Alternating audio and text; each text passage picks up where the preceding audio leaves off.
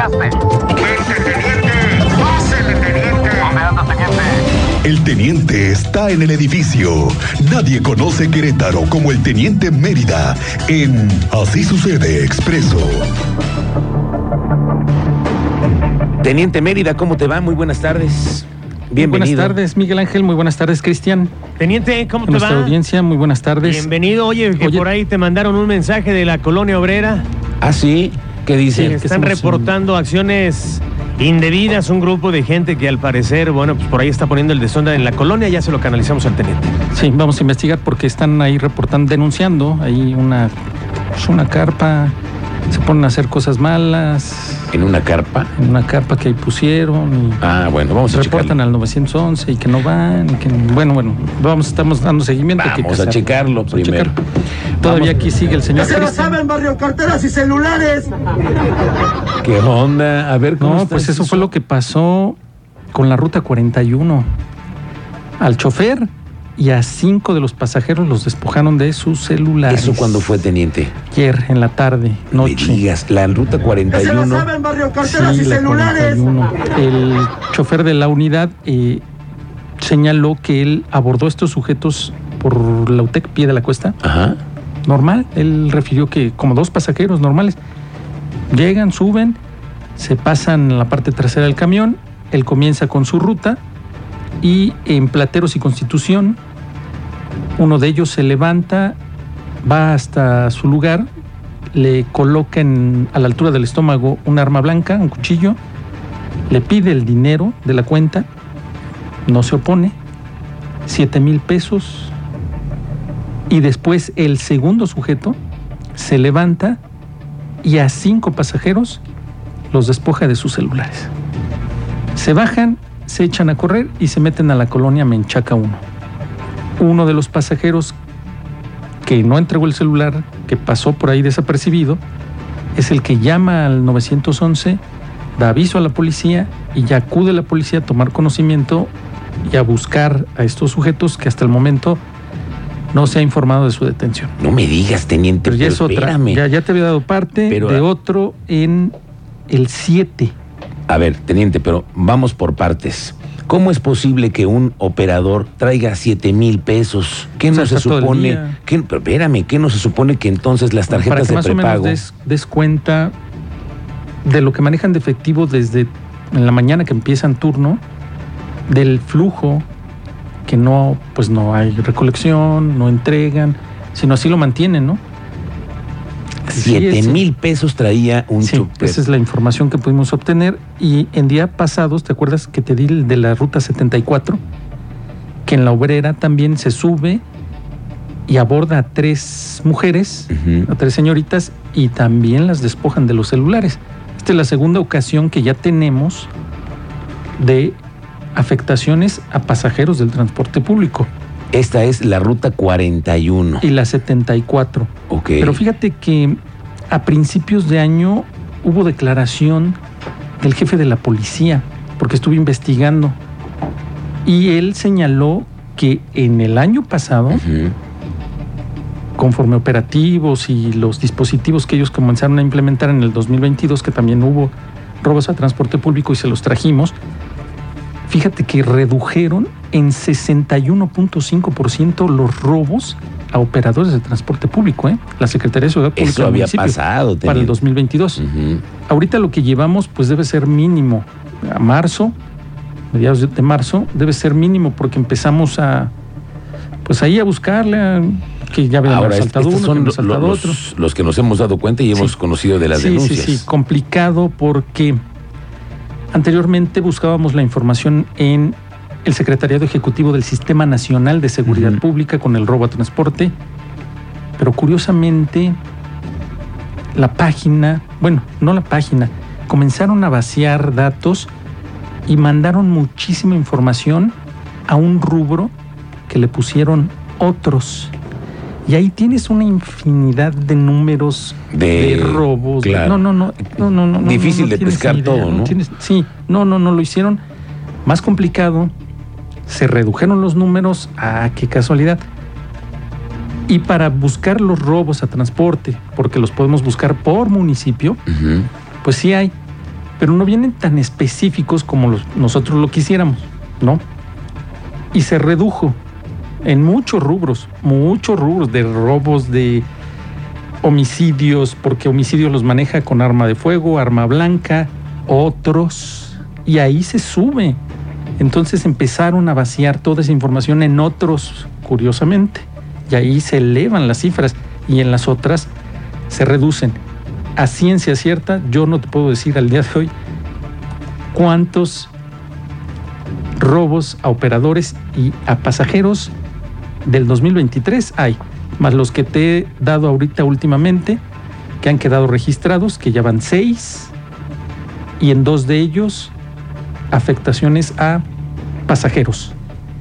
Que ya se pone esto, Eso ya es otra cosa. bueno, de lo que nos enteramos, de lo que no nos Lo que enteramos no son los números esos, ya no los tenemos, ¿no? Porque uno los debe traer la Secretaría de Seguridad Pública del municipio, otros los debe traer la Policía Estatal y otros lo debe tener la Agencia Estatal de Movilidad. Mira, lo que sí me queda claro, teniente, es que hay demasiado flujo de efectivo todavía en el transporte público. O sea, eso no Aunque nos han dicho que iban a utilizar todos la tarjeta, que íbamos a digitalizarnos. Sigue Ahora, habiendo detalles con el manejo de la tarjeta. O sea, Claro. si yo no utilizo una aplicación, si yo no le sé al celular, si es una persona. No, y si no confías en el sistema, también es Sí, otra, es otra, otra. O Si sea, no- va, va a llegar el momento en que como usuario del transporte público vas a tener que usar un cacahuatito para que cuando se suba el rata, No, entregues el cacahuatito. No, no, no. Pues eso, se hace en México. Yo lo pues, sé que en. México ya venden esos dummies, ¿no? Sí, claro. Y no lo saca. Bueno, yo no saco el, el celular menos de que sea muy necesario en el transporte público.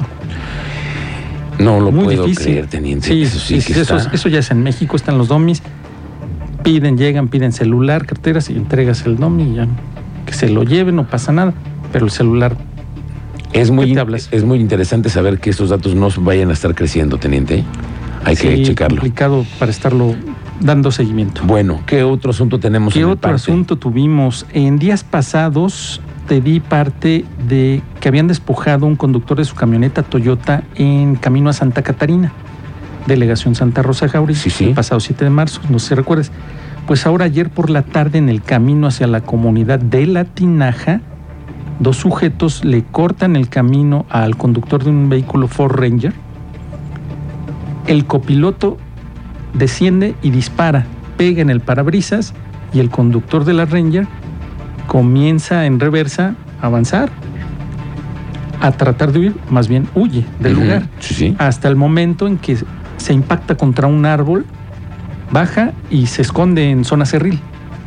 Ya después de que él ve que ya estos sujetos ya no estaban ahí, ya regresa a su vehículo y llama al 911 para que llegue la policía y lo apoye. Pero no es el primer caso. El, el 7 de marzo te di otra de una Toyota Tacoma que con arma de fuego lo bajan de su unidad, lo despojan y traía él dinero en efectivo de pago de nómina Es cierto. y se llevaron 80 mil pesos. Y ahora en esta también quisieron despojar de su unidad a un conductor de una Ford Ranger 2015, más o menos para que te des el modelo de qué tipo de camioneta. Y en esta vez no lo consiguieron, pero sí dispararon en el parabrisas para amagarlo y que éste entregara las llaves. No lo hizo, se echó de reversa, avanzó y hasta que se impactó con, con un árbol y llegó la policía y lo pudo auxiliar. Mm. Ya son zonas limítrofes, bueno, no tanto limítrofe, pero sí muy pegadas a, a Sí, Guanajuato. que son puros caminos más di- difíciles, Sí. no están pavimentados, no hay luz. Complicado. Sí, es Bueno, otra zona. Pues eso es parte de lo que se tuvo en, en las novedades. Y recuerdas que también les dimos a conocer que habían ejecutado al subsecretario de... en Guanajuato, ¿no? en Guanajuato. Estuvo durísimo eso. No, no Qué está- mala noticia eso. Pues sí, ahora resulta, eso está, está complicado. Ya aquí en la Secretaría de Seguridad Ciudadana, ante este asesinato del subsecretario operativo de la Policía de Guanajuato, Giovanni Elías Pérez, que es el secretario de Seguridad Ciudadana, detalló que mantiene un operativo de blindaje en zonas limítrofes. Ya lo habíamos visto, ¿no? Lo postean luego ellos en redes sociales. Destacó que se mantiene un estado de alerta y se mantiene la presencia policíaca en los límites de Guanajuato, San Luis Potosí, Hidalgo y Michoacán. Además señaló que este, este tipo de operativos se va a realizar de manera permanente. Van a estar muy al pendiente de lo que pueda salir de aquel lado.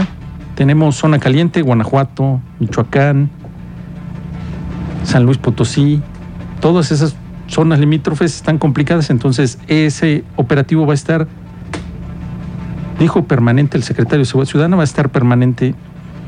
Y por último, el docente de Tolimán, que fue, más bien que es acusado por violación equiparada, eh, recuerdas que en la nota señalamos que había sido detenido por la Policía Municipal por ingerir bebidas embriagantes, pues ahora ya nada más están a la espera de que la Fiscalía pueda conseguir la orden de aprehensión y pues sea vinculado a proceso. Es en contra de un menor de una escuela en Tolimán. Que- La alcaldesa ya había dado parte. Y, y además denuncia el menor de edad. Sí. Que es una violación equiparada. Sí, por violación equiparada es lo que se está señalando, ¿eh? Qué caso, ¿eh? Qué caso que tenemos en este momento ahí con ese maestro. Y sí, la magistrada eh, Mariela Ponce Villa también señaló que una vez que la fiscalía solicite algún recurso, ellos tienen la obligación de actuar de manera inmediata para asegurar su captura o para realizar la audiencia inicial con la que se podría vincular a proceso a este sujeto que está señalado directamente Sí, directamente. Bueno, pues digamos que ahí tenemos una papa caliente, teniente. con ese tema. Bueno, eh, estamos pendientes. El tráfico, ¿qué nos Normal, recomiendas? no, no, está normal. O sea, si usted tiene sus actividades, recuerde salir con tiempo, porque Unos 40, unos 50 Sí, minutos aproximadamente sí, sí, más o menos, Más o menos. más o menos. Y eso, ¿eh? Si vas a ir en la escuela temprano, a casi hora y media. Sí, están moviendo traves de por ahí de San Pedro Mártir, unas traves muy grandes, muy lento avanzan durante la madrugada y ya las, las están trayendo acá a 5 de A la febrero. zona de 5 de febrero. Sí, pero el, el- ese traslado es muy lento, lleva mucho tiempo, entonces Pero son nocturnos. Son nocturnos. Por eso no, nos, no los vemos No, ya no, nomás. En la mañana. ya la ves, ya, la- ya apareció ahí otra. Otra de esas ballenas, ¿no? Ballenas, les sí, llaman. Muy bien, teniente. ¿Dónde te encontramos en redes Eh, sociales? redes sociales, en Twitter, Mérida 7776. Muy bien. Ahí mensajes, denuncias, Denuncia, le damos seguimiento a las denuncias. pitazos, como les llaman los, le llamamos los reporteros, unos Sí, pitazos. pitazos también. Sí, la gente es muy activa en Twitter. Twitter es en el momento en el- está la Sí. gente muy activa. Les agradecemos muchísimo su confianza, que también confíen en nosotros como reporteros. Nosotros buscamos atender siempre los, los pitazos que nos dan. Les agradecemos mucho. Bueno, gracias, teniente. Muy buenas tardes. Adiós.